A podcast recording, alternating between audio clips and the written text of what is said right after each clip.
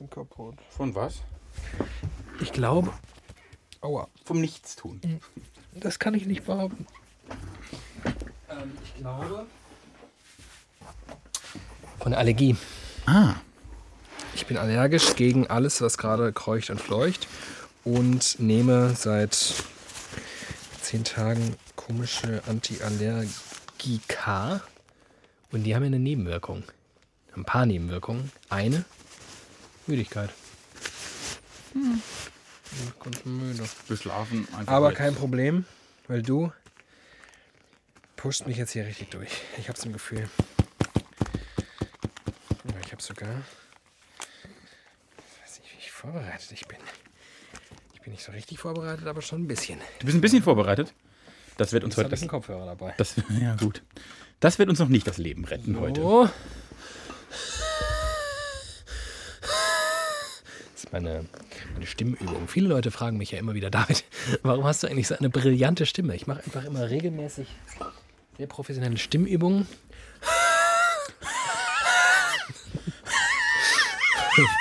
Und dann, und dann klingt man so. Hallo. Hallo. Na du. Es ist Folge 116. 116. Ach, das ist gut. Da musst du nämlich eine Anmoderation machen. Ja, das stimmt. Ach, das finde ich ja schön. Ähm, hast du mir noch was zu sagen vorher? Hast du Bier dabei? Nee, aber was anderes. Okay. Dann freue ich mich auf das andere. Ansonsten läuft jetzt die Musik und dann mache ich eine Anmoderation. Musik ab. Widerlicher. Ein Podcast von und mit David Alf und Team und Glatt. Hier ist der äh, das Feierabendbier gewordene Podcast-Episodenstück namens Widerlicher. Hier ist Folge 116. Hier sind die zuckersüßteste blanke Rübe, die ich kenne, David Alf und der zottlige Team in Glatt. Hallo, herzlich willkommen. Schön, dass ihr da seid. Hört uns mal zu, denn heute geht's richtig rund. Ach was. Ja. Heidenei. Einen wunderschönen guten Tag. Hallo, ich bin David Alf. Ähm, die Stimme, die ihr gerade gehört habt, gehört Team Glatt und der ist wirklich zottlig. Ich bin richtig. Heidenei. Ne? Ei, guck mal, wie zottelig ich Ich glaube, so lange Haare habe ich an dir noch nie gesehen. Nein, hast du nicht. Und, wie ist es? Naja, bis eben hattest du eine Kappe auf, jetzt hast du gerade Kopfhörer über, also mit dem Bügel über den Warte Haaren. mal. Ich sehe nicht so. Aha, okay. Ach, das ist natürlich interessant. Jetzt hatte sie so ein bisschen nach vorne gewedelt. Ja, du. Ich habe schon schlimmer man, wollte ich gerade sagen, man kann das schon machen. Ne? Ich, Du halt nicht. richtig. Mit Mann meine ich alle außer mir. ich könnte das auch. Ich- Das würde nur wirklich ganz, ganz schlimm aussehen. Ach komm, würdest du dich nicht mal trauen? Es wird schon Ich weiß nicht, ob das wirklich mit, mit Trauen zu tun hat oder mit ähm, Selbsthass. Sadismus, Ja. genau. Ja. Äh, Ich weiß nicht, ob das, ob das vielleicht am Ende. aber als guter, als guter Freund könnte ich dann alles mit meinen Haaren machen und könnte immer sagen, guck mal, bei David sieht es noch schlimmer aus. Egal, Genau. was ich mache. Das wäre voll nett. das wäre wiederum nett. Du, soll ich dir mal zeigen, was ich dabei Ich habe? wollte es gerade sagen. Ich bin ja, aber bin ich gespannt, bin ich. Ich war heute ein bisschen kreativ in Sachen Getränkeauswahl. Du, ich bin wirklich ganz gespannt. Ich hole mal eins nach dem anderen raus Wie er grinst. und du beschreibst mal, ist ja pervers. und du beschreibst mal, was du Es siehst. nimmt kein gutes Ende. Pass auf. Achtung. Das sieht mir nach hochwertigem H2O aus. Ich hatte eine Flasche Wasser dabei. Das ist korrekt. Jetzt pass auf. Hast du zwei Flaschen Wasser mitgebracht? Ja, aber nicht nur. Ah, jetzt bin ich gespannt. Was glaubst du denn, was man mit diesem Wasser so anstellen könnte? Du hast Brausepulver dabei und wir schütten jetzt äh, Ahoi Brause, Waldmeister und Kirsch da rein. Ich hasse Ahoi Brause. Ich hasse generell Brause. Nein, Ah, ich habe die, die Sachsenhäuser Brause. Boah. Boah. Das einzig Gute an diesem Podcast ist hiermit gestorben. Ah, Ein Raps-Meisterschoppen.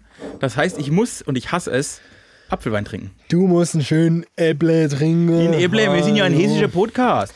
Das ist der Raps Meisterschoppen. Äh, Apfelwein Naturtrüb. Ich lese euch kurz vor, was es noch zu sagen gibt. Es ist ein naturtrüber Apfelwein der Meisterklasse. Ich hole nicht irgendeinen Apfelwein hier. Ich hole Apfelwein der Meisterklasse. Aus naturbelassenen Äpfeln wird dieser ungefilterte Apfelwein schonend hergestellt. Genießen Sie beste Qualität. Natur pur. Natur pur ist ungefähr wie Gänsehaut pur. Das gehört auf den Index.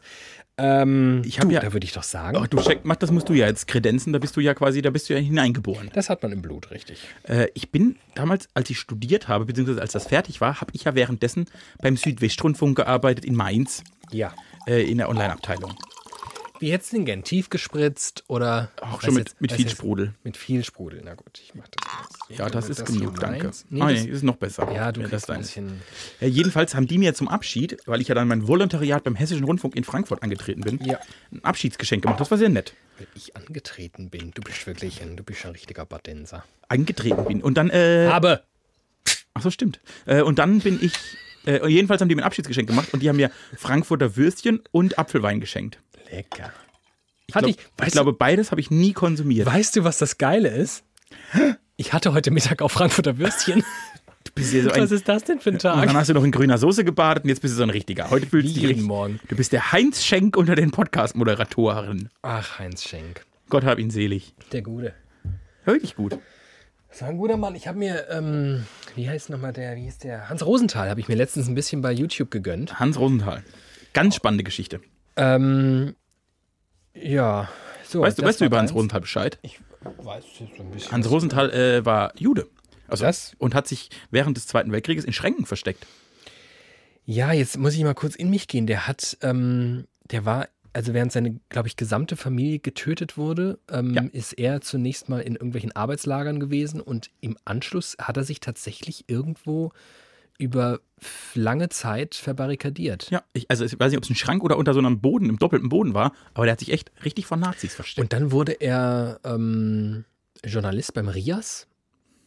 Ich glaube, er, erst war er in der. Ach, ach, ach ja. Bevor ich jetzt hier irgendwas rumdeletiere, jedenfalls war er ein großer Entertainer und ähm, schieß mich tot. Und dann hatte er Magenkrebs. Ja. Und dann hatte er einen großen letzten Auftritt. Hm, sowas goldene Kameramäßiges. Und es war ganz bitter, weil da hat er quasi so sein Comeback gefeiert und hat gesagt, ich freue mich und ich hatte ein bisschen Sorge, dass ich nach all der Zeit, die ich im Krankenhaus war, der war monatelang im Krankenhaus, überhaupt, dass ich das Gefühl habe, nicht mehr dazu zu gehören, aber heute Abend habe ich das Gefühl, ich gehöre wieder dazu und ich würde mich freuen, wenn sie, wenn sie dabei sind, wenn ich bald wieder auf der Bühne stehe und es war sein letzter Auftritt und danach ist er gestorben. Ja. Famous Last Und da gab es einen mega, und das war lustig. Ich habe so einen äh, alten TV-Beitrag über diesen letzten Auftritt gesehen und dann gab es eine riesige Beerdigung, die er komplett von A bis Z durchgestylt hat. Das ist klug. Alles selbst ähm, schon geplant, unter anderem auch die Trauerfeier äh, im Sender Rias. Also Das Gedenken der Mitarbeiter und, Und- Mitarbeiterin. Das ist ein bisschen und krass. das Lustige war, dann sprach dieser Reporter in so einem typischen 80er, 90er Jahre Reporterduktus und die versammelte deutsche Prominenz ist auch dabei. Und dann schwenkt die Kamera so über Leute, die bei dieser Beerdigung sind und ich erkenne original keinen. Niemanden habe ich erkannt. Dann waren sie doch nicht so wichtig. Rias Oder war übrigens hab äh, der Radio, Ahnung. das Radio im amerikanischen Sektor. Ja. Die Berliner Ru- Rundfunk. Zum Wohl. Äh, Prost. Ach, das riecht schon so phänomenal. Ach, geht so. Ah, sehr gutes Verhältnis, vielen Dank. Gerne. Oh, das schmeckt jetzt doch ein bisschen Siehst erfrischend. du? Ich merke auch, also ich trinke das ja nicht so gerne, wie du weißt. Aber wenn ich so denke, es ist Frühling und es ist noch nicht so mega heiß, aber so ein bisschen, die, die, die Erde erwärmt sich langsam, die Osterglocken sprießen. In diesem, So wie jetzt gerade. genau. Ja. Und wenn ich dann da so, wenn ich jetzt mit, mit dir auf einer Veranda sitze und in die, in die Prärie gucke, Ja. dann denke ich, ach komm, jetzt, jetzt schmeckt's auch. Ja, und ohnehin, das ist ja Das ist ein Kontextgetränk. Das braucht bei mir einen richtigen Kontext. die Magie dieses Getränks besteht ja auch darin, dass der erste Schluck in der Regel nicht so geil ist, aber der letzte Mm, kurz bevor man ins Bett bricht. immer. Der letzte Schluck, bevor ich in die Matratzen kacke. Der ist super. Ach nee, also das ist. Es haben sich ja wirklich kulinarisch in Frankfurt, wie ich finde, gute Dinge durchgesetzt. Ja. Grüne Soße, so ein Frankfurter Würstchen kann man Wie essen. stehst du zum Handkäse? Ja, kann ich auch gar nichts mit anfangen. Kannst du nichts mit anfangen. Boah, so ein bisschen wie Harzer Roller für die Leute, die es nicht Ja, kennen. das ist ja, das ist ja, glaube ich, kein mit- Unterschied. Ja, nee, es reicht ja nicht. Man muss ja noch Zwiebelschmelz drüber hauen. Genau, der liegt in Essig. Da macht man, äh, ja, manchmal Zwiebelschmelz, aber häufig auch einfach rohe Zwiebeln. Das ist noch schlimmer. Und ganz wichtig natürlich, du liebst es genauso, Kümmel. Das ist wie- Also, Ganz essentiell. da hat sich mal jemand gedacht, da- bestimmt war da so ein Restaurant und jemand dachte, guck mal, da habe ich ganz viel Zeug im Keller, das hat noch nie jemand bestellt, da mache ich jetzt ein Gericht draus. Ja. Und dann eine Scheibe Brot, dann so eine kleine abgepackte Mini-Butter und ganz wichtig, in der Sachsenhäuser Apfelweinkneipe, da erkennt ihr nämlich die, die was wirklich auf sich halten, nur ein Messer. Keine Gabel. Die wird niemals eine Gabel dazu gereicht und du darfst sie auch nicht benutzen. Wen du den danach fragen solltest oder so, wirst du eh rausgeschmissen. Das gehört ja auch zum guten Ton in der Sachsenhäuser Apfelweinkneipe. Man wird ja sofort rausgeschmissen. Und dann musst du den Käse aufs Brot hauen. Genau, den mit dem Messer und dann so abschneiden rauf und dann so schön. Okay. Oh, lecker, ich hätte richtig Lust Oh, gerade. gar nicht. Da habe ich gar nicht Lust drauf. Äh, Apfelwein brauche ich auch nicht. Grüne Soße ist dafür ist wirklich ein Ausgleich für alles.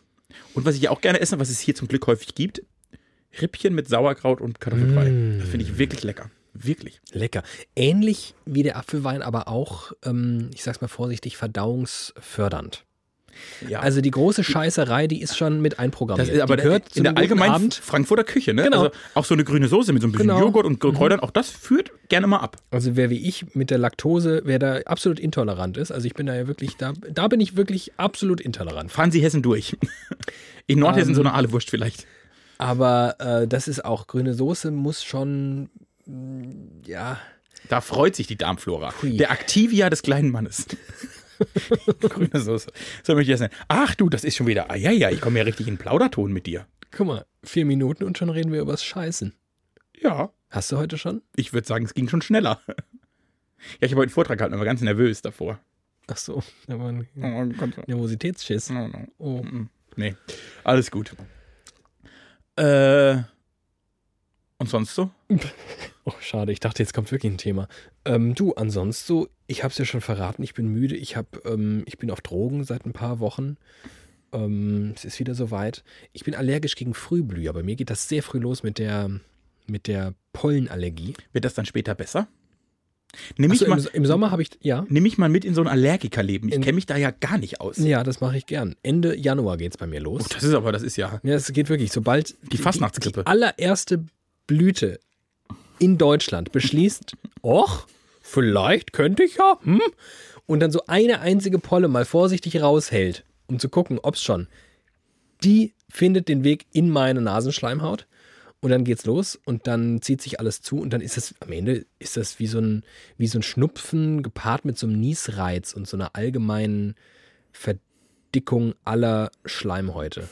Die Verdickung aller Also es geht, geht so weit, dass ich inzwischen, früher hatte ich nur diesen Schnupfen, inzwischen habe ich auch Kopfweh und auch ganz gern mal Halsschmerzen.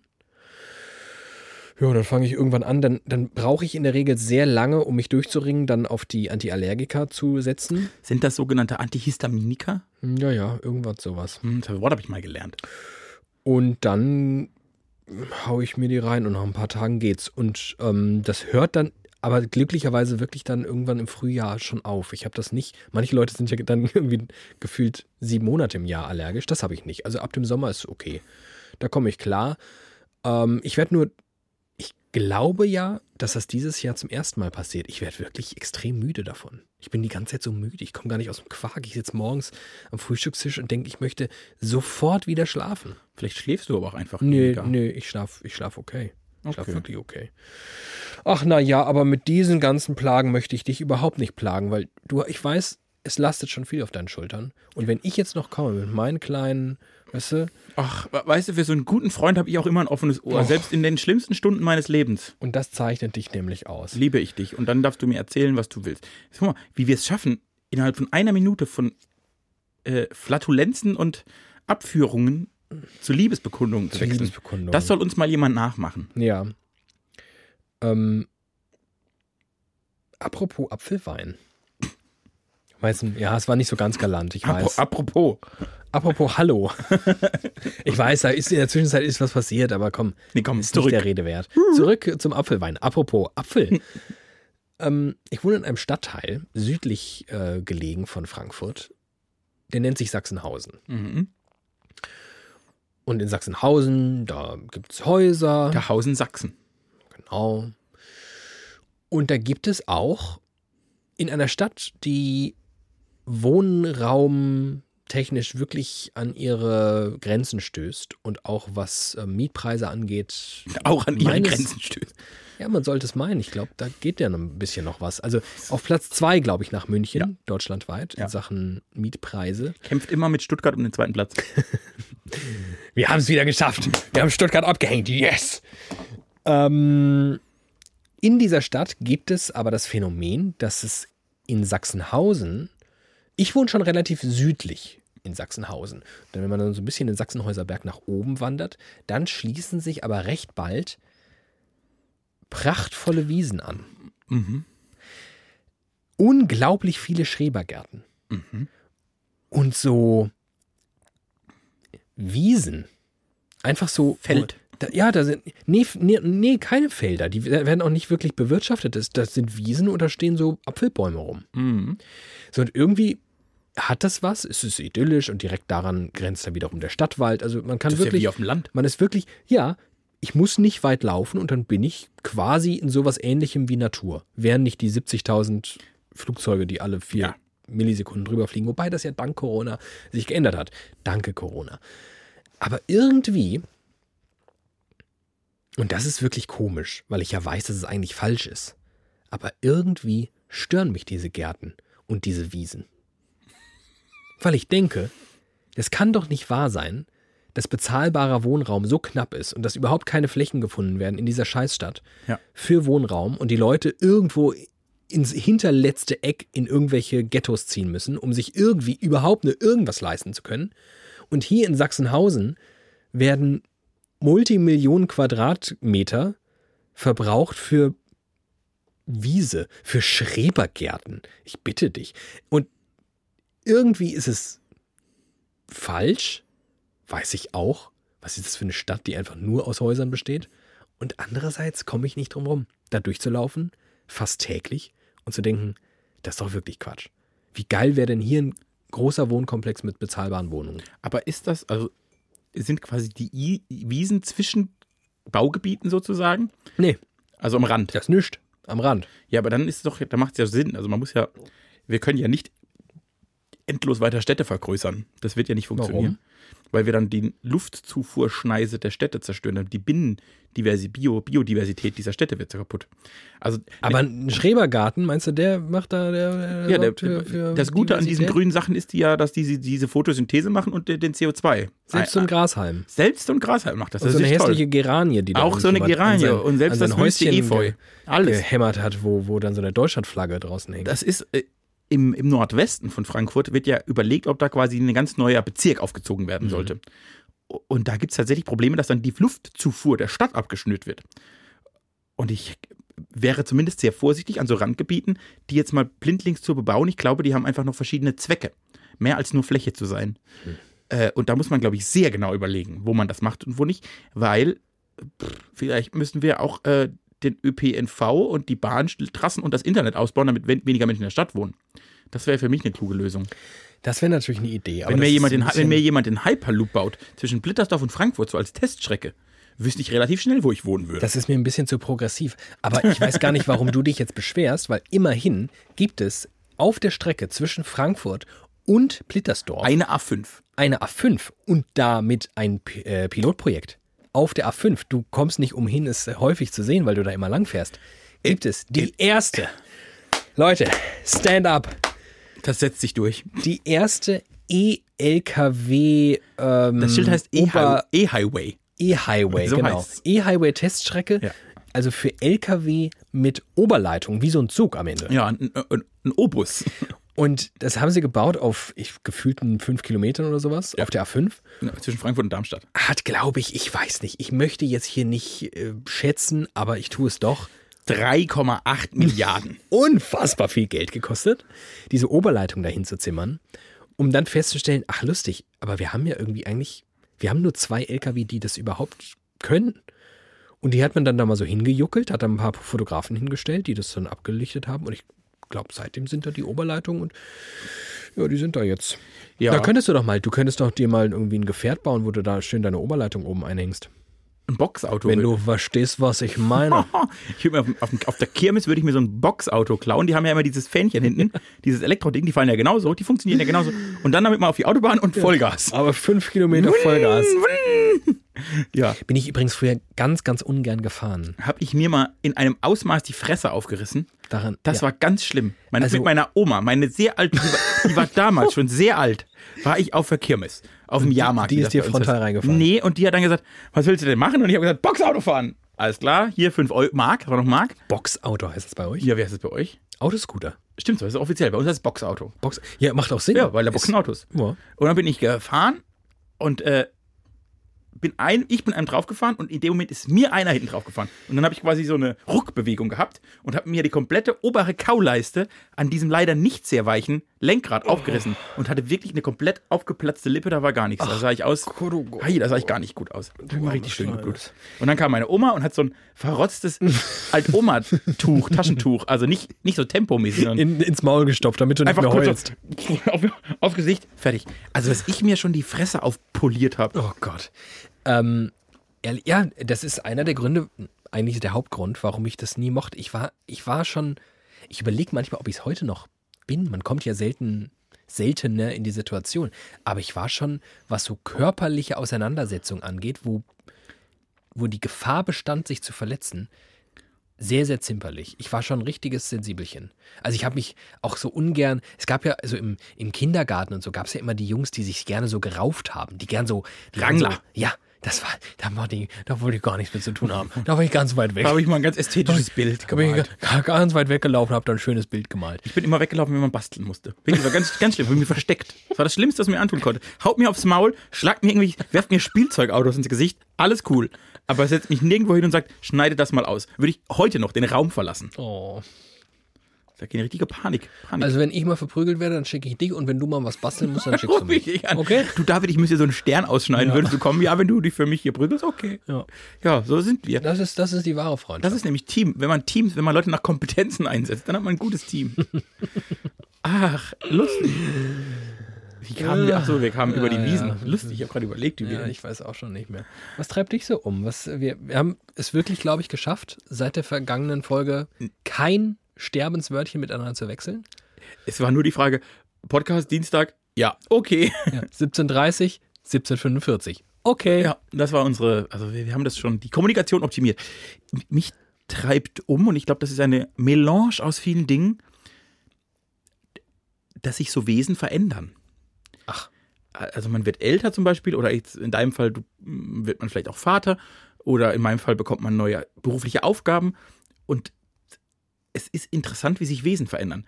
Zum Beispiel, mir ist es heute wieder aufgefallen, ich komme immer eine Stunde vor meinem ersten Termin zur Arbeit, damit ich so ein bisschen Ordnung habe und so smooth in den Tag starten kann. Weil sobald ich halt irgendwie zum ersten Mal in Termin sitze, laber ich durch. Ja. Und dann ist einfach so, gif, gif, gif, gif, alles raus damit. Äh, Und ich, ich, und du kennst mich ja schon länger. Ja. Und jetzt stell dir mal vor, dass der Team vor drei Jahren Ja. um 8 Uhr morgens freiwillig zur Arbeit kommt, weil er noch was vorbereiten möchte für den Arbeitstag. Ja. Wie weit ist das weg von dem Menschen, den du vor vier Jahren jeden Tag erlebt hast? Das ist schon sehr weit, wobei ich ähm, unterstelle, dass weniger dein Wesen sich verändert hat. Das ist jetzt irgendwie, klingt wie eine Binsenweisheit, aber es wird gleich untermauert äh, von äh, ganz viel Fundament. Passt auf. Ähm, ich glaube, das steckte immer schon in dir ein einigermaßen gewissenhafter Arbeiter zu sein. Und jeder Lehrer, den ich jemals hatte, würde jetzt widersprechen. wenn dir die Arbeit als solches sinnig erscheint, Ja. wenn du deine Rolle in diesem Arbeitskonstrukt für wesentlich oder zumindest entscheidend oder zumindest sinnvoll erachtest, dann bringst du ein Maß der Selbstaufopferung und des äh, Willens mit, dich da einzubringen, wie wenige andere. Und ich glaube einfach, das wurde in dem Ausmaß vorher gar nicht von dir gefordert. Diese Ader von dir also gar nicht gefördert. Also hat sich gar nicht so sehr dein Wesen geändert. Ich glaube, hättest du, hättest du diese Rolle vor vier Jahren gehabt, dann wäre das auch vor vier Jahren genauso passiert. Aber dann ist das, also ich folge deiner Argumentation, aber das ist ja noch viel spannender. Das heißt, können wir unsere Wesen so analysieren, dass quasi wir verstehen, wie die äußeren Umstände sein müssen, um welchen Teil meines Wesens ich jetzt ausspiele. Weil natürlich, und das darf man nicht vergessen, steckt in mir nicht nur der total fleißige und mega pünktliche und super gut vorbereitete Typ, sondern ich, also ich bin eher als Hiopai in die Geschichte eingegangen. So Schluri kommt Ja. auch mal irgendwie, ja, ich, pünktlich war ich schon immer, aber äh, jetzt nicht viel zu früh da oder auch nicht, also zum Beispiel Vorbereitung. Ich, ohne Proben nach oben. Ne? Ich bin wirklich ein, in Vorbereitung bin ich der schlechteste Mensch, den es bisher gab. Das hat sich schon radikal verändert. Also Was hat, was hat in meinem bisherigen Leben dafür gesorgt, dass ich äh, eher ein Schluri war? Ja, die Erkenntnis, dass es reicht. Das ist doch Ganz scheiße. einfach. Ganz einfach. Und das ist ja bei mir, also ich würde ja von mir behaupten, dass ich noch der, also ich top dich ja in Sachen Schluritum. Ja, du bist weniger gewissenhaft als ich. Du hast, also du hast weniger, du hast weniger Sorge, irgendwelche Formen von Obrigkeiten zu enttäuschen.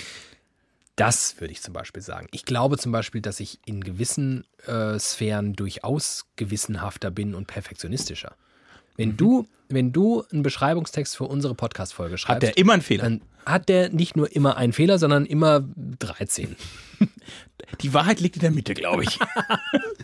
Also du rotzt das hin, schreibst es runter innerhalb von sieben Sekunden und ich korrigiere das dann. Inzwischen habe ich übrigens gelernt, wie man über die Soundcloud-App das von unterwegs editiert. Also das letzte Mal habe ich von unterwegs.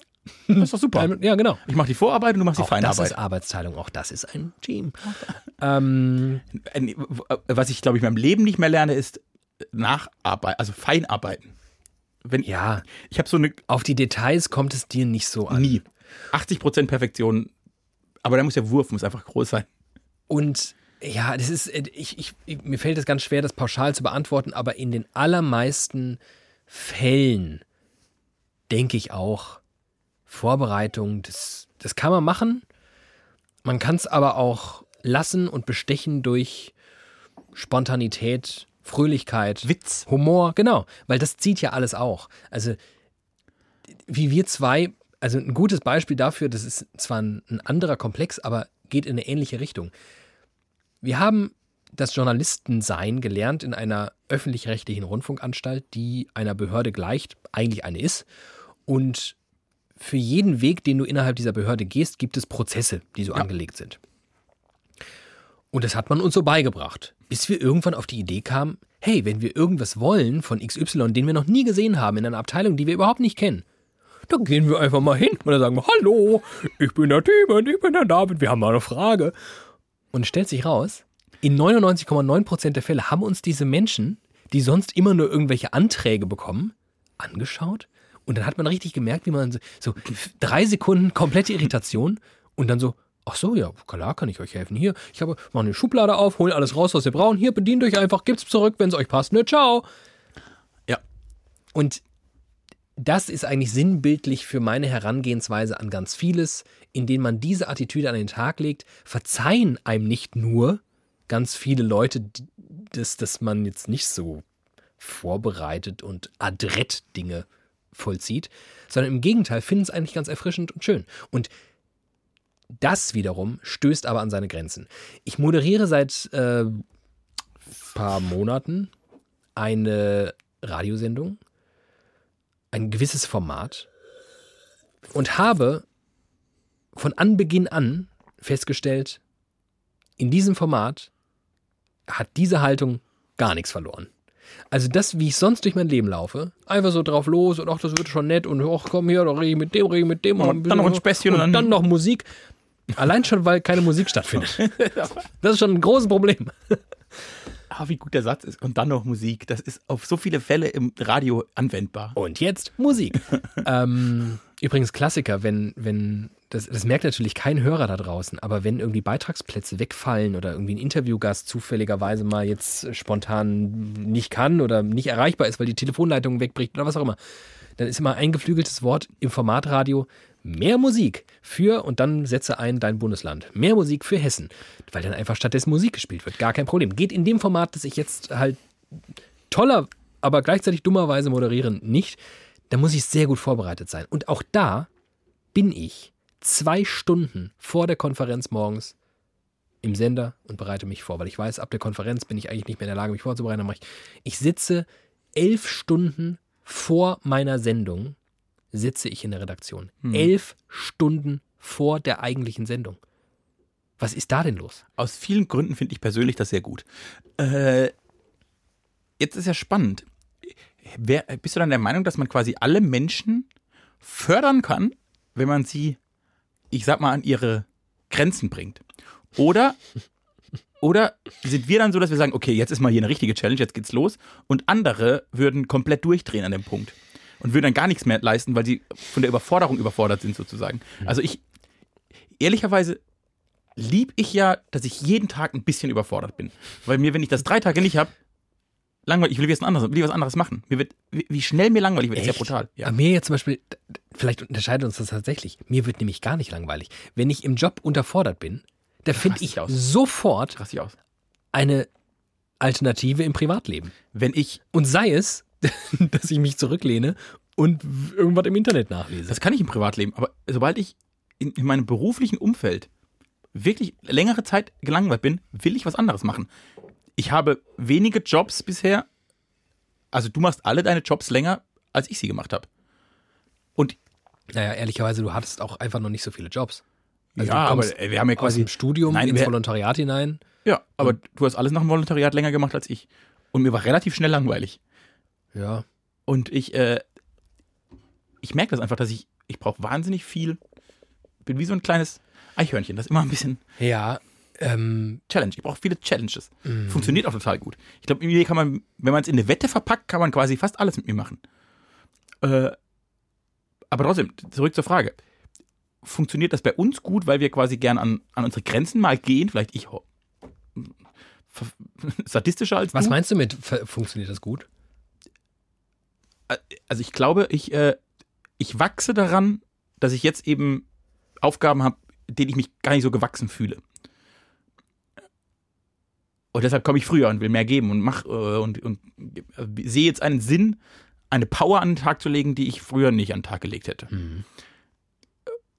Und kann man das mit allen Menschen machen? Also kann ich quasi, könnte ich, wenn ich jetzt Chef einer Abteilung wäre, jeden Tag meine Leute ein bisschen überfordern, weil ich dann hoffe, irgendwann, also die werden jeden Tag besser, die werden jeden Tag besser. Kommt jetzt mal alle um acht. Weiß ich, das klingt sehr. Neoliberal. Ja, das klingt irgendwie ein bisschen unangenehm. Ich, ich nee, also ich glaube, ich glaube, das muss schon sehr intrinsisch motiviert sein. Also mir hat nie jemand gesagt, ich soll zwei Stunden vor der Konferenz oder elf Stunden vor meiner Sendung da sein. Im Gegenteil, also die gucken mich eher komisch an und, und kommentieren das so. "Wa- Warum bist du denn schon hier? Ähm, Aber dann wäre doch eigentlich von einer Führungskraft die perfekte, der, die perfekte Fragestellung dahinter, wenn ich bei jedem Mitarbeiter finden würde, und Mitarbeiterin, was die triggert. Also was ist deren, wo ist, welche, welche Karte muss ich spielen, damit die richtig, richtig abgehen? Und bei dir ist es ja quasi, okay, moderiere mal ein Format, wo du eben nicht mit. Ja, weißt du, was das Komische ist? Ich würde ja jetzt zum Beispiel sagen, nur weil ich mich mehr darauf vorbereite, weil ich der festen Überzeugung bin, dass es notwendig ist für dieses Format, bin ich im Endeffekt nicht deshalb besser als andere Formate, die ich moderiere, wo diese Vorbereitung nicht notwendig ist. Ich habe zum Beispiel eine Zeit lang ein Format moderiert, das äh, nahezu gänzlich ohne Vorbereitung funktioniert hat. Da hat mir die Redaktion gesagt, so mit, über unseren Podcast. mit wem ich spreche, hat mir das Thema genannt, ein paar Leitfragen, an denen ich mich vage, kann man das steigern, sehr, sehr vage orientiert habe und darauf losgequatscht habe, weil ich das Gefühl hatte, das lebt von einer Spontanität und Authentizität und sei sie, weil sie vor der Kamera stattfindet, auch, sie ist immer irgendwie künstlich, aber da wollte ich überhaupt gar nicht vorbereitet sein, weil ich dachte, es sei eher schadhaft, wenn ich jetzt so reingehe und Fragen überlegt und so. Ich wollte das so gesprächig wie möglich machen. Und glaube, das habe ich ganz gut gemacht. Und da war es nicht notwendig, dass ich so viel.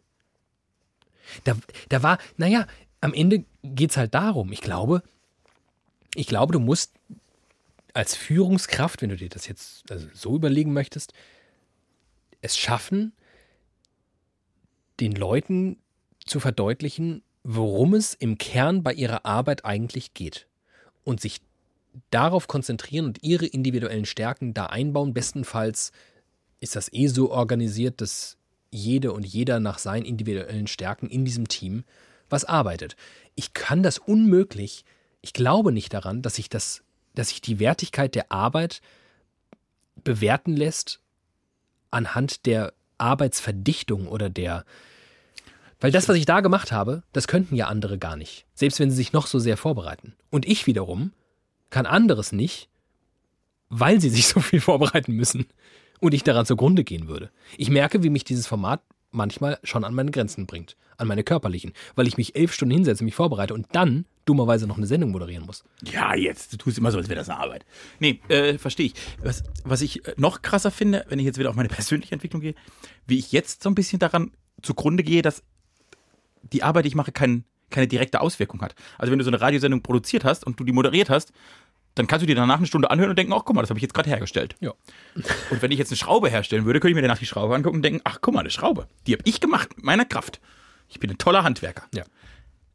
Der Beruf, den ich jetzt habe, der ist, ja, ganz- der ist ganz anders. Ich sehe keine, keine direkte Du Auswirkung. keine, keine, keine Ergebnisse. Ich sehe keine Das Ergebnisse. Vielfältigste Gründe, aber unter anderem auch, dass es einfach langfristiger ist. Ne? Brutal. Und das macht mich ehrlicherweise kaputt. Und, und das ist ja zum Beispiel was, schon beim Anblick deiner Arbeit krieg ich ja schon, also spring ich aus dem Fenster. Wenn ich mich da reinsteigern würde, in das, was du da täglich machst, würde ich ja schon an deiner Stadt einen Nervenzusammenbruch bekommen. Stellvertreter tot, das ist nett. Weil einfach mir, mir fehlt dieser Langmut ja komplett. Also diese, diese Fähigkeit zu sagen, komm, ich reiß mich jetzt einfach zusammen, wochenlang, monatelang und vielleicht mit ein bisschen Glück, Nach einem halben Jahr. nach einem Jahr, sehe ich erste, um in dem Bild der Pollen zu bleiben, eine erste kleine Spitze einer Blüte, die vielleicht nicht vom ersten Wind weggeweht wird. Ähm, Das ist echt krass. das ist wirklich krass. Ja, also das, ähm, auch da, und genau, du, und darum geht's ja am Ende. Du musst Leute finden, die das eh mitbringen, sich da rein begeben zu wollen. Und ich unterstelle mal, Leute, die das, wenn du jetzt alle Leute nimmst, die das gut können, sind das nicht notwendigerweise nur die, die einfach am meisten geben, am Nee. meisten in irgendwelchen Projektgruppen sitzen, am meisten abends noch rumsitzen und irgendwie was tun, sondern die irgendwie mit einer gewissen Leidenschaft und mit einem Verständnis für die Notwendigkeit am Start sind. Und dann gibt es da Leute, denen fällt das leichter und welche, denen fällt es schwerer. Aber zu sagen, du musst jetzt, also wenn, du- wenn du am Wochenende 15 PowerPoint-Präsentationen hergestellt hast, dann bist du richtig gut da drin. Das glaube ich nicht. Du musst den Leuten das Gefühl geben, dass ihr Job für sie irgendwie maßgeschneidert ist, dass sie sich da drin entfalten können und dass sie da mitbringen, was sie gern mitbringen wollen. Das ist, glaube ich, das Wesentliche. Ganz schlimm ist es halt, wenn Leute in Jobs sind, wo sie das Gefühl haben. Also, das ging mir persönlich zum Beispiel, das ist für mich, ich habe mit meiner Mutter drüber gesprochen, dass ich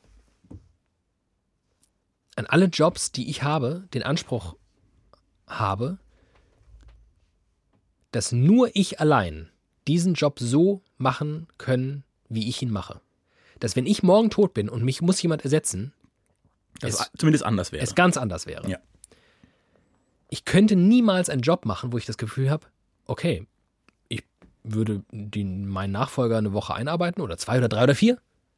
Und dann könnte diese Person das eins zu eins genau so tun. Wolltest du nicht mal bei den Radionachrichten arbeiten? Ich wollte mal, ich, ja, ja, da würde ich zum Beispiel sagen, da kann man in Nuancen, die dann Aber Kennerinnen und Kenner erkennen, ja, man kann es besser und schlechter machen. das stimmt. Also ich wäre ich wär 100 Prozent, das wäre der schlechteste Job, den ich im, im ganzen Journalistenleben Aber ja. machen könnte.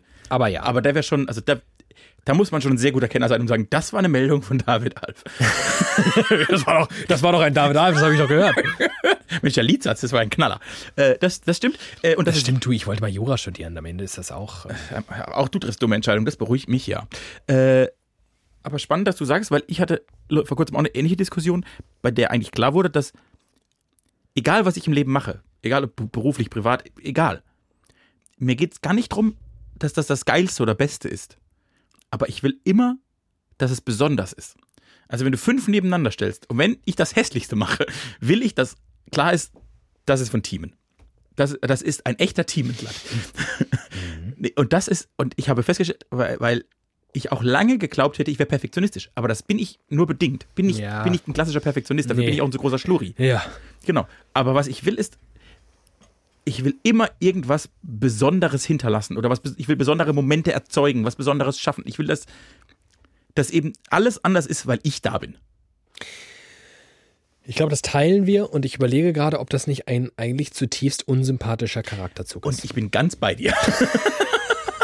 Vielleicht, und ich habe, was ich mich gefragt habe, ist, weil es gibt ja Menschen, die denken, wir sind uns sehr ähnlich. Und wir sind uns auch teilweise ähnlich. Wir sind aber auch bei ganz vielem ganz unterschiedlich. Und vielleicht ist es aber das, ist es quasi unser Selbstanspruch an, unserer, an unser irdisches Dasein, dass wir in irgendeiner Form, wie du das ja gerade gesagt hast, dass das nicht jeder Zweite machen kann und dass ich will, dass es besonders ist. Vielleicht können wir deshalb, gerade auch im beruflichen Kontext, so gut zusammenarbeiten, weil wir das gleiche Ziel haben. Ja. Das war ja ohnehin immer die Erkenntnis. Also sperr uns in den Raum und es gibt jetzt selten Streit über die Richtung, in die wir gehen. Aber es gibt viel Streit. Also es gibt schon viel Streit dann um die Ausgestaltung, aber es ist. Wir haben schon sehr ähnliche Visionen. Aber, und das ist ja total spannend, aber wir haben uns, wenn wir uns drum gestritten, wenn wir uns, wir haben uns ja wirklich, ich glaube, ich habe in meinem beruflichen Kontext mit dir am meisten gestritten. In, aber wie ich finde, total produktiv. Weil wir uns ja immer, wir haben uns nicht über Grundsätzliches unterhalten, also gehen wir jetzt nach links oder nach rechts, sondern wir waren eher, ist das jetzt schon gut genug? Ist das jetzt schon besonders genug? Ist das schon, ist das schon das, dass Leute sagen, krass, das haben David und Team gemacht. Und ich habe inzwischen die leise Vermutung, dass diese Eigenschaft nicht so powerweit verbreitet ist. Diese Eigenschaft in so einer Kombination zweier Menschen oder Nee, auch, äh, also das, diese Eigenschaft als, als Unikat oder so. als Individuum ist schon selten, dass die dann noch zufälligerweise zur gleichen Zeit am gleichen Ort und sich auch noch gut verstehen sind. Ich glaube, da ist ja, eigentlich, da ist ja Power drin. eigentlich mit, mit der charakterlichen Disposition, die wir zwei mitbringen, hätten wir auch richtig gute Erzfeinde werden können. Wenn wir nicht so, ja, also wenn wir, Also wir hätten uns auch richtig, weil am Ende hätten wir auch ein krasses Konkurrenzgefühl aufbauen können und ja, also wenn wir nicht, Und das ist nämlich genau das. Irgendwie sind wir so ein perverses Puzzleteil, weil augenscheinlich, oberflächlich betrachtet, sind wir uns total ähnlich, aber genau die Differenzen, da. Ja. und jetzt kommt, wenn, ich weiß gar nicht, wie, privat müssen wir uns nicht streiten, wir uns zum Beispiel wenig. ja. Gibt es ja auch keinen Grund. Wir kommunizieren ja auch nicht. Ich wüsste jetzt nicht, ob wir uns schon mal privat so richtig. I- Nee, Ja. genau. Nö. Beruflich können wir uns total gut st- streiten. Und jetzt kommt das nächste, warum das bei uns so gut funktioniert hat und warum wir uns eben nicht zerstritten haben. Weil ich das relativ von meiner, also ich habe das von unserer Persönlichkeit weggenommen. Wir haben uns immer über die Sache gestritten. Und ich glaube, dass daran ganz viele Kranken, vor allem weil sie sich nicht so gut kennen und verstehen. Ja, ja, ja. Also ich glaube schon ehrlicherweise, dass ich dir manchmal im beruflichen Kontext Feedback gegeben habe, das hätte ich es einer anderen Person gegeben, irgendwie der Personalrat vor mir gestanden hätte. Zu, zu Recht! Du dumme Sau. Also, was bist denn du für ein Idiot? ja, aber ich habe das, ich hab das ja bei dir nie in der Also Form deswegen, persönlich deswegen genommen. weiß ich gar nicht genau. Deswegen, ja, am Ende geht es um die Sache, aber natürlich geht es in den allermeisten beruflichen Kontexten und Beziehungen auch um die Form. Das erlebe ich ganz oft, dass ich ja wirklich in, in dem Job, den ich so mache, wo ich tagtäglich mit so journalistischen Produkten zu tun habe, da wird ja sehr, sehr viel gefeedbackt. Eigentlich alles, immer. Ja. Und es ist total spannend zu betrachten. Ich bin in der Regel in so zwei bis drei verschiedenen Redaktionen regelmäßig und es ist total spannend zu beobachten, wie unterschiedlich diese Feedback-Kultur vonstatten geht. Wie gut und schlecht sie sein kann. Wie gut und schlecht sie sein kann, Oft wie, schlecht. wie effizient sie teilweise gestaltet ist, wo ich denke, es ist zum Beispiel, ich, ich bin in einer Redaktion, wo der, wo der Umgangston harsch ist, wo wirklich gängige Feedback-Regeln nicht Diese Redaktion hat eigene Feedback. nicht beachtet werden, aber alle sich damit abgefunden haben und nämlich tatsächlich total trennen von sich. Also man kriegt da wirklich Sachen um die Ohren gehauen, wo man denkt, oh, das ist jetzt schon Weinenei, ein bisschen, bisschen krass jetzt. Aber es gehört dort irgendwie zum Ton. Und das kann man finden, wie man will. Ich glaube, da ließe sich auch noch irgendwie dran schrauben. Aber zumindest hilft das, das zu wissen, dass es den Leuten eher um die Sache als um die Person geht. Und wo anderen, woanders ist dann eher so ein Kuschelkurs angesagt und dann denke ich manchmal so, ach komm, ist auch ein bisschen, bisschen unnötig. Ich glaube, es hat einfach ganz viel mit der zwischenmenschlichen Beziehung zueinander zu tun. Und dann kannst du dir am Ende auch, also wie viel ich dir, ich könnte dir doch alles in den Kopf werfen, du würdest mir nicht richtig krumm nehmen. Vielleicht nicht alles. Wenn du mir nochmal sagst, dass ich schlecht im Bett bin. nee, äh, das stimmt. Und das ist ja auch das Spannende. Muss ich jetzt quasi. Ich will ja eigentlich nur so arbeiten. Ich will ja, äh, am liebsten Ja. würde ich auf jeder Ebene meines Ja. Berufs so arbeiten wie mit dir. Ich finde, das schlechteste Feedback ist das, wo immer nur gelobt wird. ja, aber jetzt, ist- also ich kann dich aber auch, ich kann dich ja auch wirklich in einem Ausmaß loben, wie es vielleicht auch nicht alle machen würden. Ja, du bist in jeglicher Hinsicht äh, extrem. Und ich würde gerne mit Menschen zusammenarbeiten, die das verstehen und dann quasi den wahren, so wie du das ja machst, den wahren Kern rausnimmst und dann denkst du, ja, die Wahrheit wird schon irgendwie in der Mitte liegen. Wenn's, Du wolltest ja auch noch gerne von mir. ja, so, so, so ein, wie, Zauberspritze, wie ich ne? hatte, würde ich nehmen. Lecker, ne? Ach, das ist jetzt auch. Ja, das ist ganz spannend und ach lustig, stell dir mal vor, ich, aber jetzt stell dir das mal vor. Wir hätten uns aus Gründen, wir hätten aus Gründen nicht in die gleiche Richtung geblickt, sondern uns entgegengesetzt angeguckt und wären richtige Feinde geworden. Boah. Wir hätten, oh, wir hätten uns auch. Das wäre richtig krass. Autschi. Jetzt bin, ehrlicherweise glaube ich, Ich hätte mit dir auch richtig. Also das, wenn wir Feinde wären, und du weißt ja, wie ich, wie ich bin, wenn ich Menschen nicht mag. naja, du nichts sie so, ne? Ja, aber ich glaube, dich hätte ich spüren lassen. Weil das frage ich mich nämlich gerade. Ich frage mich, ob wir zwei überhaupt vom Naturell so sind, dass wir Feinde haben. Ich bin da. Also selbst bei Leuten, die ich wirklich verachte, den sage ich Hallo, wenn ich die treffe. Also, und das ist gar nicht so, jetzt nicht zur Schau gestellte Fakeheit, sondern so, weil ich denke, ja, das wirst du doch nur wohl über die Lippen bekommen. Also ein Hallo ist ja wohl, bevor ich jemandem, also deswegen, ich eigne mich gar nicht so, so richtige, so Bitchfights an, an den Tag zu legen. Was ich äh, inzwischen merke, ist, ich finde auch an fast allen Menschen irgendwas, was ich gut finde.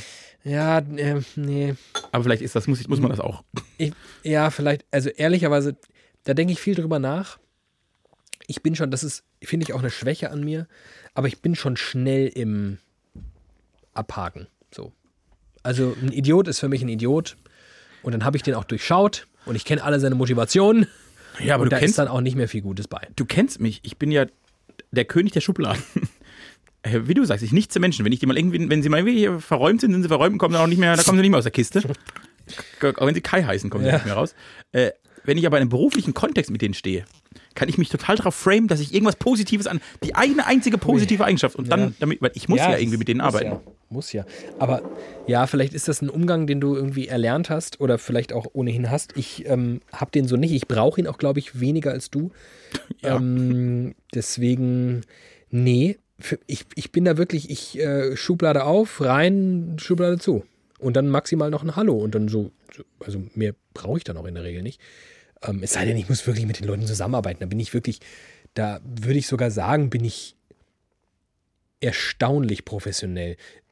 Im Sinne von. Also da bin ich erstaunt. ja, ja, im Sinne von, genau, im Sinne von, dass ich eigentlich die Leute wirklich, also meine Schublade, die ist halt gerammelt voll mit Vorurteilen über diese Person und trotzdem schaffe ich es aber mit denen dann zu agieren, ja. Das ändert aber nichts daran, dass ich deep inside glaube, dass der oder diejenige wirklich eine voll ist. Ich verstehe. Ach, das ist total interessant. Wie das wohl wäre, wenn wir uns gehasst. Aber das, es gab nie den Grund, dich nicht zu mögen. Und ich, wir sind uns auch nie begegnet mit, ich finde dich irgendwie doof. Und das habe ich bei vielen Menschen eigentlich. Dass ich irgendwie, also ich finde viele Menschen mal irgendwie ein bisschen doof. Ich finde mich ganz oft auch wirklich sehr doof. Ja. Ich fand dich im Leben weniger doof als mich selbst. Das ist, wenn man dich kennt, keine große Kunst, Na in die toll. Kategorie Mensch zu gehören, weil du schon neben all dem überschwänglichen Selbstlob ähm, auch dazu neigst, dich überschwänglich äh, Selbst zu selbst zu hassen. Genau, das ist so, so hält sich das die Waage. Yin und Yang vereint im kleinen Körper des Team NG. Ähm, ja, nee, gab's halt nicht. Ich glaube aber auch, weil wir einfach eine gute, ich meine, zusammen zu studieren, ein Fach, das jetzt nicht, weiß ich nicht, Molekularbiologie heißt, wo man echt so richtig arbeiten muss für. Wir hatten eine gute Zeit, ne? Ja. Wir haben uns in einer guten Phase unseres Lebens kennengelernt. Man ist mit Mitte 20 irgendwie ausreichend Krass. Mensch geworden, aber immer noch hinreichend dumm. Noch nicht fertig. Genau, also was wir für, Oh, war das schön. was wir für, wenn ich jetzt heute so nachdenke, was wir so für auch so bemerkenswert dumme Erlebnisse schon miteinander hatten, die jetzt einfach rar geworden sind. Das äh, bin auch. Es ist auf einer Seite ganz gut, aber so ab und zu mal so, einen Ja. richtig, so einen dummen Moment mit dir hätte ich auch mal Viele gern dumme wieder. Momente, wo man dann aber glücklich ist und denkt, man fällt ja auch nicht tief. Also das Schlimmste, was dir passieren kann, ist, dass du morgen in deiner Vorlesung hacke dicht bist. Das ist uns häufig passiert. Ähm, Oh, war das schön. ja, eben, das ist doch schön. Also unter solchen Umständen sich hassen zu lernen, das ist vielleicht eher eine. Naja, aber gut, man muss ja nicht von Hass sprechen. Nur, also wir waren hier nicht die einzigen beiden in diesem Studiengang. Und da hat es ja einfach, Ja, gut. da hat es ja enger ge ge gezuckelt bei, bei uns. Da ist ja plötzlich ist da ja. Es gab Körperflüssigkeitsaustausch. Nein, und, aber das ist ja interessant. Wir waren ja auch nicht die Einzigen. Also wir hatten ja eine kleine Gang. Aber, aber da war schon. Eine Und das, Moped-Gang. und das ist ja interessant, das ist doch total schnell klar. Und das war eigentlich, wenn ich rückblickend betrachtet, so ab, ab Oberstufe war das immer so, dass man in den Raum kommt und nach fünf Minuten merkt, alles klar, ihr fünf, mit euch kann ich arbeiten. Tschüss. Vielleicht, aber vielleicht verpasst man da auch was. Vielleicht war das auch dumm. Das stimmt. Lustigerweise war es bei mir im, in meinem Bachelorstudium, meine Gang, meine Gang des Bachelorstudiums, die habe ich allesamt am allerersten Infotag kennengelernt. Vielleicht, also, es war super toll, weil die sind alle toll. Aber was du alles verpasst hast. Vielleicht, ja. Aber ich, ich überlege gerade, ob ich, ob ich entweder ein Händchen dafür habe, frühzeitig zu erkennen, wer passt und wer nicht, oder ob es Glück war. Oder ob ich so ignorant bin, dass ich gar nicht raffe, dass sie gar nicht zu mir passen und glaube, sie sind meine best, besten Freunde. Dabei hätte ich viel coolere abbekommen können. Oder du passt einfach zu allem. Nee, nee, glaube ich nicht. Ich glaube, ich bin sehr anpassungsfähig. Hatten wir ja schon mal. Hm, Komme mit allen irgendwie aus. Aber dass ich mich richtig fallen lasse und wohlfühle, das äh, würde ich sehr wenigen Menschen zusprechen. Diese Fähigkeit, das, oder zumindest das in mir auszulösen, das ist ja keine Fähigkeit. Am Ende ist es ja meine Nichtfähigkeit. Auch Unfähigkeit genannt. Ach so, davon habe ich gehört. Ach, das ist, das ist alles interessant. Ich mache mir jedenfalls gerade viele Gedanken. Mal wieder über mich. Das passiert Ja, das ist ja, das gehört ja dazu. in meinem Leben passiert das so intervallmäßig und weil, und ich glaube, immer wenn sich was verändert und in meinem Kopf sich Dinge verändern. Und es tut mir jetzt ein bisschen leid, dass ihr da an dieser selbstreferenziellen Wir durchdenken uns selbst Nummer äh, teilhaben müsst, weil normalerweise müsst ihr wissen, auch das zeichnet unsere Beziehung aus, äh, treffen Timen und ich uns in regelmäßigen Abständen bei ähm, in gastronomischen Betrieben oh Gott. Und trinken sehr, sehr, sehr, sehr viel Rotwein. Schütten ihn quasi nur so in uns hinein. Und dabei wird dann das alles aufgearbeitet. Oh, ja. Das fehlt. Es endete eins damit, werde ich nie vergessen. Es endete damit, ich bin ähm, am Anfang unseres Studiums bin ich umgezogen ähm, von einer mehr oder minder eigenen Wohnung in eine WG, weil ich mir als armer Volontär das alles nicht mehr Ja, leisten stimmt. konnte. Es war nämlich nicht im Studium, es war im Volontariat. Und habe ich gerade Studium gesagt? Mhm. Achso, sorry. Äh, Volontariat. Und ähm, kurz vor diesem Umzug, ich habe davor nämlich im Speckgürtel von Frankfurt gewohnt, ähm, hatten wir eine dieser Nächte. Wie war das nochmal genau? Ich wollte, mein, ich wollte meinen letzten Zug nehmen, meine letzte S-Bahn Ja, ich weiß, welche Nacht das war. und habe mich schon komplett angezogen. Ich stand angezogen vor dir und habe gesagt, so, ich muss jetzt los, weil meine S-Bahn fährt. Oh, ich weiß nicht mehr, was ich gesagt habe, ich habe was Gutes gesagt. Irgendwas hast du gesagt, jedenfalls habe ich stattdessen einfach eine neue Flasche Rotwein bestellt. Und mein Oh, letzte, meine letzte S-Bahn fuhr und ich wusste, ich komme nicht mehr heim. Oh, das ist gut. Oh, das war richtig gut. Und was ich getan habe, war mit irgendeiner komischen Bimmelbahn, die zumindest ansatzweise in die Nähe meines Wohnorts fuhr, dorthin zu fahren, um dann die letzten verbliebenen sechs Kilometer einfach zu laufen. Problem war, ich war raketenvoll. Ich war raketenvoll. Ich war so maximal komplett voll, dass es sein kann, dass es vielleicht das ein oder andere Erbrochene nicht nur irgendwo geblieben ist, sondern auch an mir. Und ich lief an einer Bundesstraße im strömenden Regen, vollgekotzt und hackedicht entlang. Und auf einmal hielt neben mir ein Taxi. Und dieser Herz, ich weiß sogar noch, wie der aussah. Dieser herzallerliebste Taxifahrer fragte einfach nur, soll ich dich mitnehmen? Und ich so, ja. Und dann hat er mich bis nach Hause gefahren. Für, für kein Geld. Ich hatte noch nicht mal welches dabei. Ich habe alles in Rotwein investiert. Hat er mich einfach nach Hause gefahren. Eine so tolle Erinnerung. Also auch eine ekelhafte, aber, Aber eine tolle zugleich. Und, und das, das brauchen wir halt regelmäßig. Und jetzt haben wir das dummerweise nicht, weil immer noch diese beschissene Dreckspandemie wütet und wir das jetzt hier austragen müssen. Tut uns ein bisschen leid. Sorry, sorry, sorry. Aber vielleicht, vielleicht geht es euch ja ähnlich. Ich weiß es ja immer gar nicht. Ich frage mich ja immer, wenn ich so Geschichten aus meinem beruflichen Alltag erzähle, in so einem Medienunternehmen, mit Menschen, die von Berufswegen nach außen gehen, so, so exaltiert sind, immer das Gefühl haben, sie müssten zu anderen sprechen. Es gibt ja weniger, das ist ja, das ist so ein Unterschied. Ich glaube, wenn du in der normalen Wirtschaft da draußen ein Team zusammenstellst, dann hast du da ein paar Introvertierte, da hast du ein paar graue Mäuschen, da hast du ein paar ganz Intellektuelle, die total vergeistigt sind. bei uns hat man das in Nuancen, aber zuvorderst hast du lauter Leute, die irgendwann mal glaubten, ich bin Star. Ihr müsst es nur erkennen. Und das macht was aus meiner Sicht mit dem Teamgefüge, das was, macht was mit der Kommunikation, dass alle gerne sprechen und sich alle selbst gern zuhören. Das ist spannend. Ich glaube, der zweite Punkt ist noch spannender. Ich habe nämlich den Eindruck, dass hier nicht alle gerne sprechen. Äh, aber du hast recht, überproportional viele. Das liegt in der Natur der Sache. Ich bin eher, ich, ich weiß noch, dass ich am Anfang meines Journalistenlebens komplett irritiert war, dass eben nicht alle, all- also wirklich alle in der Gänze so sind. Also ich war total verwirrt, wie man in den Medien arbeiten kann und nicht im Mittelpunkt das irgendwie schön findet. Oder es zumindest nicht schön findet, mal Menschen zu unterhalten oder denen irgendwie eine gute Zeit zu machen Aber, oder so. aber, aber findest du nicht, dass sich das auch nach Mediengattungen aufspaltet?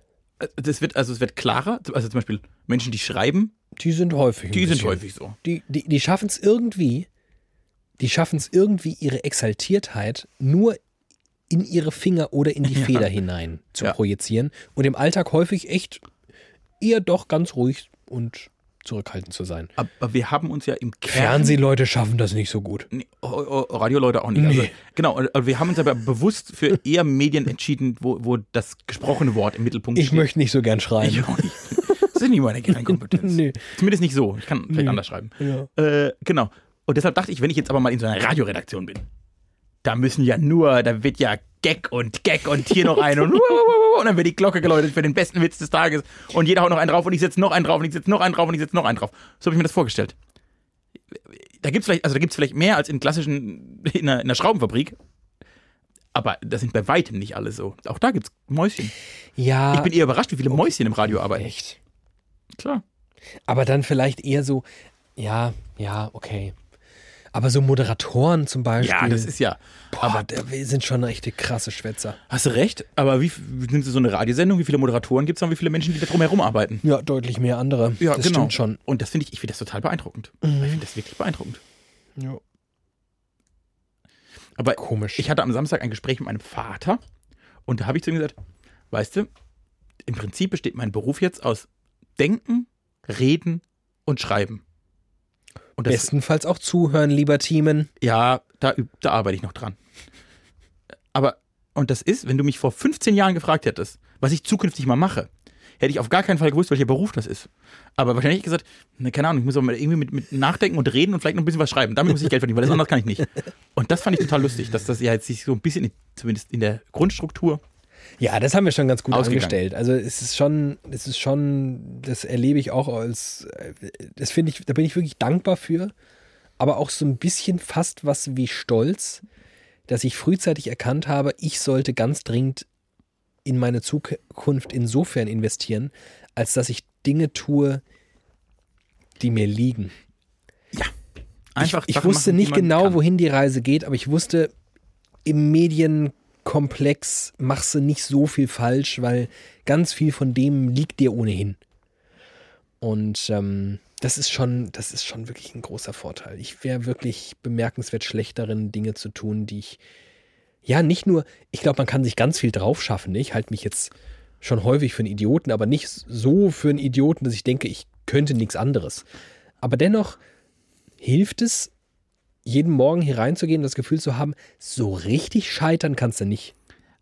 Vor allem, wenn der Anspruch ist, äh, dass du was Besonderes oder was, was, was Einzigartiges, Ja. oder, das ist ja das. Ich könnte ja, ich könnte ja nicht in einer Schraubenfabrik arbeiten, weil da muss ja jede Schraube gleich aussehen. Da wäre ich ja tot. Oh Gott. Das wäre mein Untergang. Das, Ich habe das zum Beispiel auch letztens innerlich revidiert. Wir hatten es irgendwie mal vor, das ist schon lang her, wir hatten es von der Frage, was wir eigentlich tun würden beruflich, wenn wir das nicht tun würden. Barista war deine Antwort. Und ich habe genau darüber nachgedacht und gedacht, ich könnte das wahrscheinlich ganz gut. Ein halbes Jahr und dann würde ich ausflippen. Mhm. Da würde ich komplett ausflippen.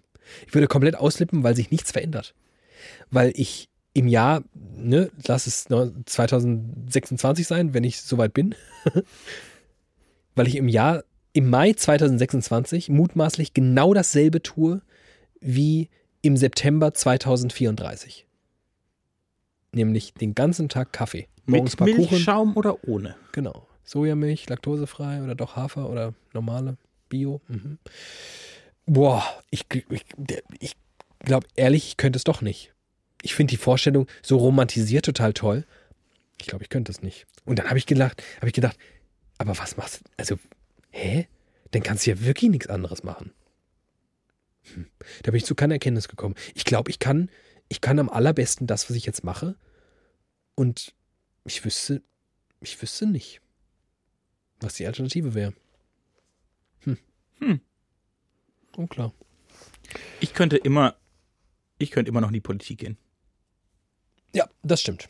Das ist, das, Ja. ist, das ist in Teilen schon der Job. Ich wollte gerade sagen, richtig fern davon bist du nicht mehr. Nö, aber das also ich, ist ja gut. Ich mache ja quasi, ich, Genau. lerne, ich lerne das ja gerade. Genau, Azubi. Azubi, Azubi Bundeskanzler.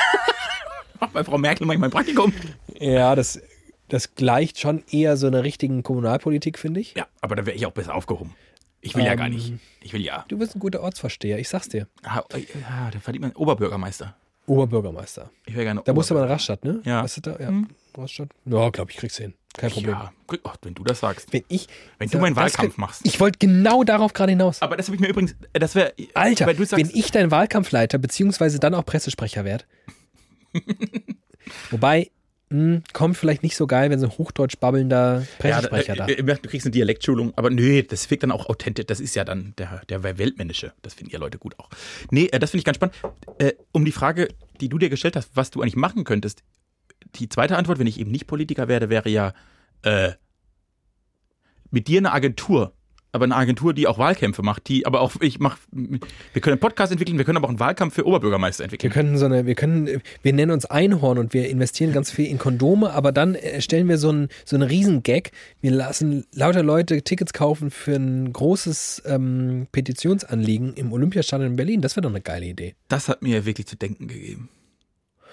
Wenn ihr, mal, wenn ihr mal gar nichts zu tun habt und euch anders als mir ganz langweilig ist, dann guckt ihr euch bei Join Plus mal äh, Unfuck the World, glaube ich, heißt die Ja. Doku. Ich habe mir extra ein Joint-Konto deswegen gemacht. ja, ich mir dummerweise auch, ja. Äh, Oh, ja, dann guckt genau. ihr euch das an und dann denkt ihr, hm, Aber das das könnten wir gut. Übrigens, ich glaube wirklich, das könnten wir richtig gut. Ja, das ist auch tatsächlich, das ist ehrlicherweise ist das der Backup-Plan. Boah. Wenn alles platzt, mache ich, mach ich mit Also dir. so eine, so eine Schwätzeagentur. ja, das muss ja, also ich finde das ja ein bisschen überspitzt. Ich, also ja, es wäre bestimmt eine Schwätzeagentur. Wir würden wahrscheinlich auch, äh, wir würden unsere Kreativität verkaufen ja. und das, ich finde auch, das ist was wert. Und ich glaube auch, dass so vielleicht diese Einhornschwätzer, vielleicht kommen die auch auf gute Gedanken. Ich, Ich- meine, mit den Kondomen hatten sie ja auch nicht Unrecht. Äh, Absolut. Der Witz ist ja, diese Art von Schwätzerei und von Dummtüdelei und von zwei Bros, die da rumhängen in so einem bunten Loft und sich Agenturen nennen, die bringen ja Kernkompetenzen mit, die halt in Unternehmen und in Parteien und so weiter nicht vorhanden ist. Also völlig logisch, dass die sich das einkaufen und völlig logisch, dass da- das so, so zwei Hyopies sind wie wir. Also was für uns dann wirkt wie, okay, das ist einfach, als würde man uns morgens beim Kaffee trinken zuhören, ist halt einfach etwas, was du im, im, im Ortsverein der SPD Dafür machst du das nicht. Wangerooge nicht so vorfindest. Aber was mich bei denen einfach so ein bisschen. Ich hätte die Hoffnung, dass wir vom Wesen ein bisschen substanzieller sind. Ja, ganz vielleicht ein bisschen. Also das hat mich. Ich Mit will Glück. Nicht so, so, nicht so, ich will nicht so richtig dampfplauderig Nicht, sein. nicht nur, nicht, ja, nicht, nicht nur einfach Ideen rauswichsen. nee, so ein bisschen auch mal was zum Anfassen. Auch kurz überlegen, ob das so sinnvoll ist. Ja, und sich mal aufs Maul hauen, wenn es dumm ist. Und nicht noch in der Verrücktheit steigern. Also das wäre vielleicht, aber das, ja. vielleicht machen wir das auch mal irgendwann. ja ich, ähm, ich halte es nicht für ausgeschlossen. Und ich glaube, dann zerstreiten wir uns irgendwann. Also wir werden mega erfolgreich und auf dem Zenit hätte da, ist Hass. ich würde, ehrlicherweise, ich würde da, ich würde da irgendwie für sorgen. Ich würde uns zum Beispiel, ich glaube, ich würde das nur machen mit dir, wenn ich eine dritte Person als Geschäftsführer in einsetzen Wir würde. lassen die Frauen da raus. Das Ich gibt würde, immer Stress. ich würde uns zwei zum Beispiel nicht mit Finanzen hantieren lassen. Und so. Lass uns da irgendwie, lass uns crazy Ideen haben, aber lass andere Leute dafür sorgen, dass wir morgen noch was zu essen haben. ich, ich glaube, es ist lustig, ich glaube, ich könnte das.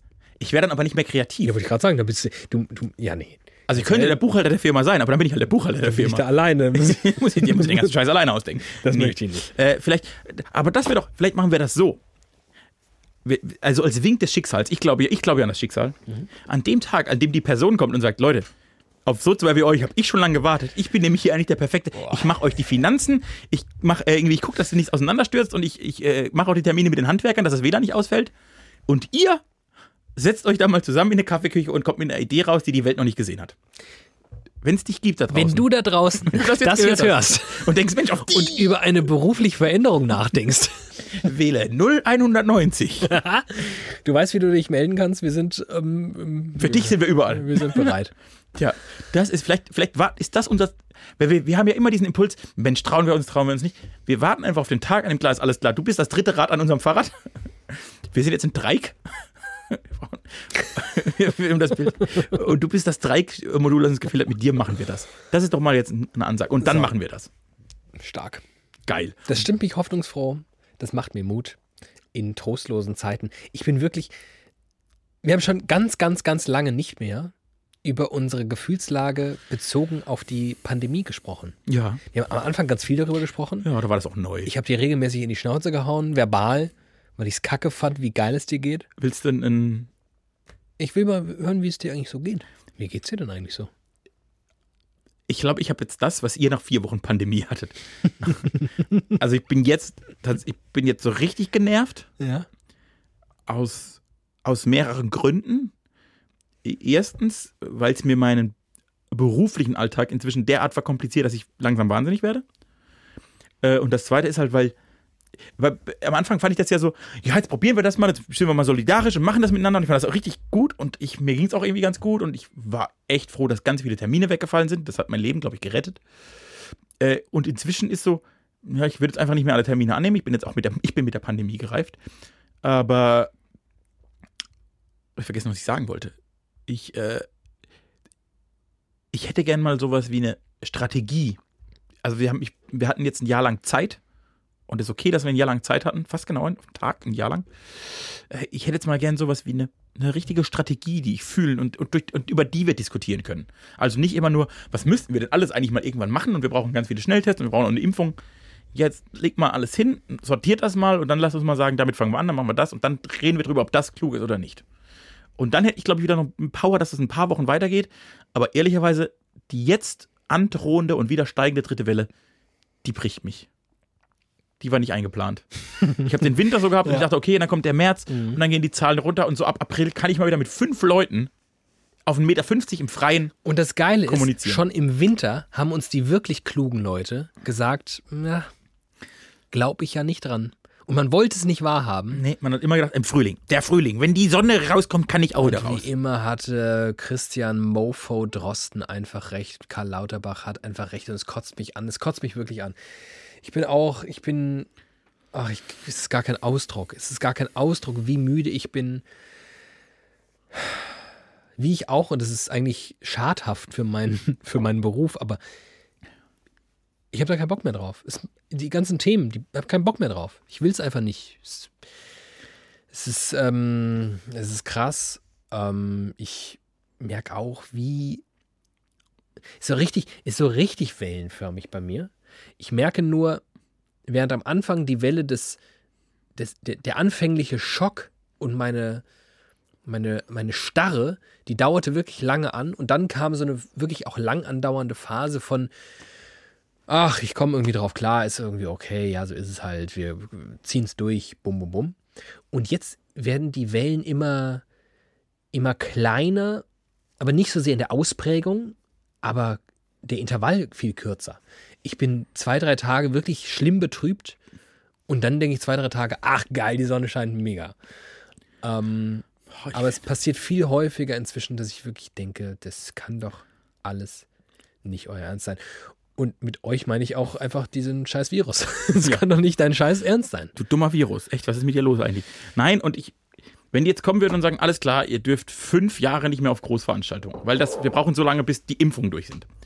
Dann würde ich sagen, scheiße, ich würde echt gerne wieder auf ein Konzert, aber okay. Wenn ich dafür im Gegenzug weiß, dafür darf ich in drei Monaten mal wieder mit dir in ein Restaurant sitzen. Und dann machen wir das mal ein Jahr. Also in, in, in, in Zweier-Teams in ein Restaurant gehen. Das ist jetzt der Job fürs nächste Jahr, dass wir das machen dürfen. Wenn das so eine, wenn ich so eine Form von, wie können wir aus dieser Scheiße rauskommen, wenn ich das Gefühl mal hätte. Und ich dachte eigentlich, also das war eigentlich der, die Hoffnung, als die Impfung kam, sozusagen, dass wir, oh, jetzt können wir uns ja überlegen, wie wir langsam den Laden ganz langsam, und dann geht das vielleicht immer noch vier Jahre, Mhm. aber ganz langsam diesen Laden wieder verändern. Dass ich jetzt halt einfach ein halbes Jahr, nachdem klar ist, es gibt eine Impfung, immer noch da sitze und denke, ja, wann macht jetzt noch mal ein Es ist Restaurant nicht so auf? eine richtige Perspektive absehbar. Ich habe dir am Wochenende ein Video geschickt. Wir hatten nämlich doch Kontakt. Aha, stimmt. Ich habe dir am Wochenende ein Video geschickt. Das war lustig. Uns zweien. Hattest du das eigentlich schon vorher? Du Nein. kanntest das wahrscheinlich, aber Ich kannte das, aber ich hatte das Video nicht. Ich hatte es nicht auf Zelluloid. in, in meinem VHS-Regal. Ja. Wir haben 2017 oder 18 sind wir einem Hobby von uns gefrönt. Uns öffentlich zum Deppen zu machen. Ja, das ist unser Beruf, aber ähm, Uns auch privat zum Deppen zu machen. genau. Ähm, Das ist unsere Leidenschaft. Karaoke. Das war ein ganz guter Abend. Rückblickend betrachtet, oh, aber vielleicht, ich verkläre das jetzt auch alles, weil Wurde ich dir, jedes wurde dir zufälligerweise die Uhrzeit Nein. angezeigt, wann dieses Video aufgenommen wurde? Nee, ich schätze mal 23.23 Uhr. 23. Diesen Eindruck vermittelte das Video. Also was auf dem Video zu sehen, ach komm, ich kann es mal anspielen. Ich glaube, das ist jetzt Ja. GEMA-mäßig, Heike ist eine Grauzone. Aber ich beschreibe das Bild derweil und dann haben wir quasi Zitatrecht. Ja, okay, dann machen wir es so. Warte, ich gehe Also stellt euch zwei wirklich sehr eng umschlungen, also der eine auf dem anderen liegende, Mhm. sich innig in die Augen blickende und ein bisschen verliebt säuselnde Karaoke-Sänger vor, die voller Inbrunst folgendes Lied intonierten.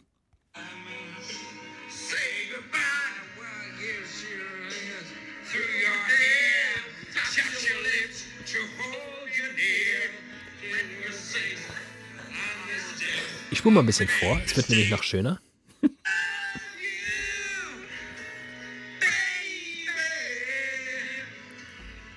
Jetzt ist schön. Ich habe alles gegeben.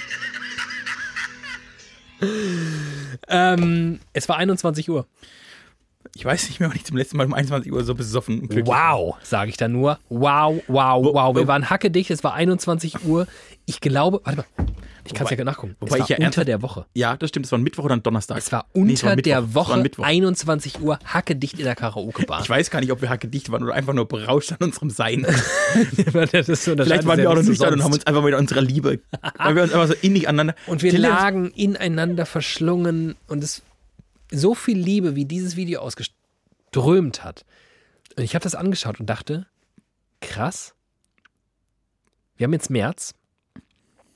Wir zwei hatten beruflich im März 2020 kurz vor den ersten Corona-Einschränkungen noch einen beruflichen, ein, äh, eine, eine, wie nannte sich das? Ein, eine, äh, eine Exkursion. Nee, wie heißt denn das? Wie heißt denn das, wenn man so ein, so ein jobmäßig so verreist? Wie heißt denn das? Eine Betriebsfahrt. Wie heißt denn Nee, das? Sorry, äh, Le- ihr wisst das jetzt alle in dem Moment. Wie heißt denn. Ich stehe komplett auf dem Schlauch. Ein Außentermin. Ich habe ein. Ich habe ein. Fuck, wie heißt denn das? Wir mussten für einen Dreh nach München Oh, fahren. okay, ja, genau. So kann man es einfach sagen. Ich komme nicht drauf klar, dass mir das Wort fehlt. Wir waren äh, tatsächlich, das letzte, was ich vom ersten Lockdown gemacht habe, war eine Nacht mit dir in München zu sein. Beruflich. Ja, so ist es.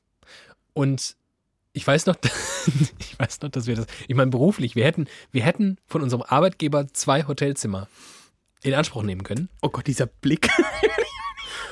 Und wir haben stattdessen der Reisestelle klargemacht, nee, das ist ja Quatsch. Zwei Hotelzimmer, wir brauchen nur eins. Einfach ein Ehebett, kein Problem. Der Reisestelle, da war das noch äh, okay.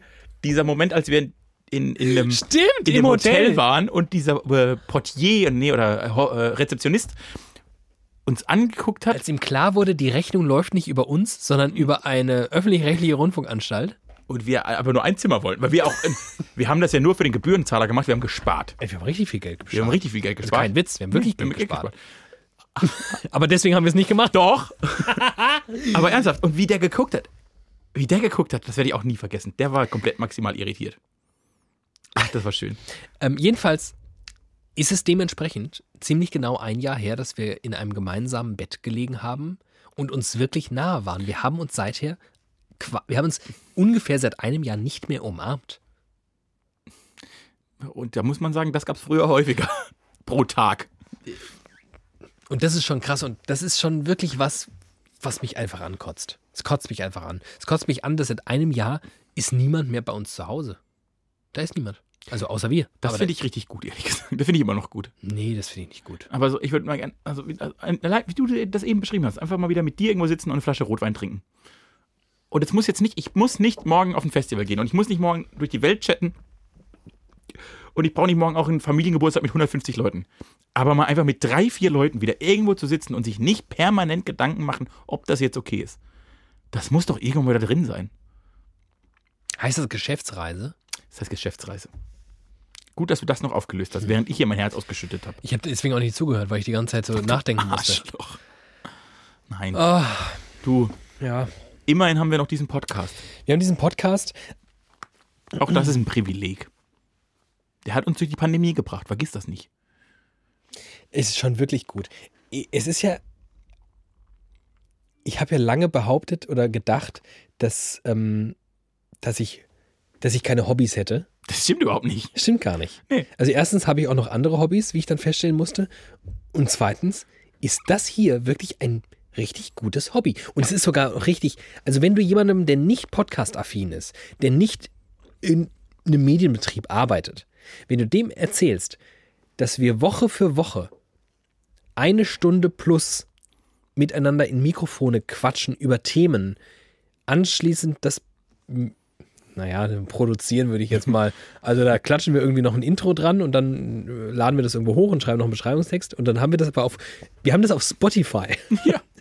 Wenn du das Leuten erzählst, dann denken die, okay, du bist schon ein ausgemachter Freak. Also das, was wir hier machen, war halt vor 15 Jahren noch ein Hobbyfunker, Ja. der im Keller so eine Anlage hatte.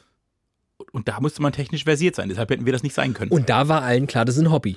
ja, Das, was wir hier machen, ist ein richtig ausgeprägtes Hobby. aber ein gutes. Also ich hatte, Richtig gutes Hobby. ich hatte echt schon schlechtere Hobbys in meinem Leben. Und weißt du, was auch ein bisschen schön ist? Dass man, dass man ja Feedback für das bekommt, was man als Hobby macht. Also das, also andere Leute, weiß ich nicht, die.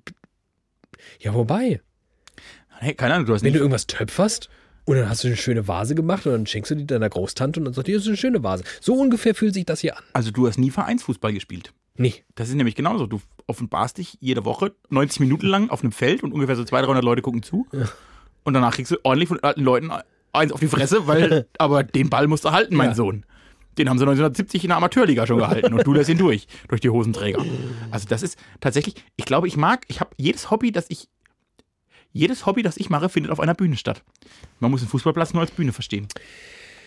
Ach, weißt du was? Du hast mich gerade auf ein Thema gebracht, worüber ich jetzt nicht mit dir sprechen möchte. Aber nächste Folge könnte das gut sein. Ähm, übrigens habe ich letzte Woche schon einen Teaser gemacht auf Privatstädte, die nicht, nicht einhalten werden in dieser Folge. Ich kann es euch jetzt schon Das gab es ja in diesem Podcast noch nie, dass jemand was auf die Zukunft gesagt hat und dann ist es nicht eingetreten. Ähm, warte mal, ich habe, das hat mich am super klasse Thema. Super.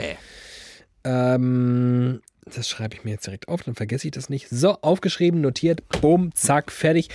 Und bumm, zack, fertig ist auch die Folge, würde Ja, ich sagen. was David aufgeschrieben hat, erfahren wir im besten Fall nächste Woche.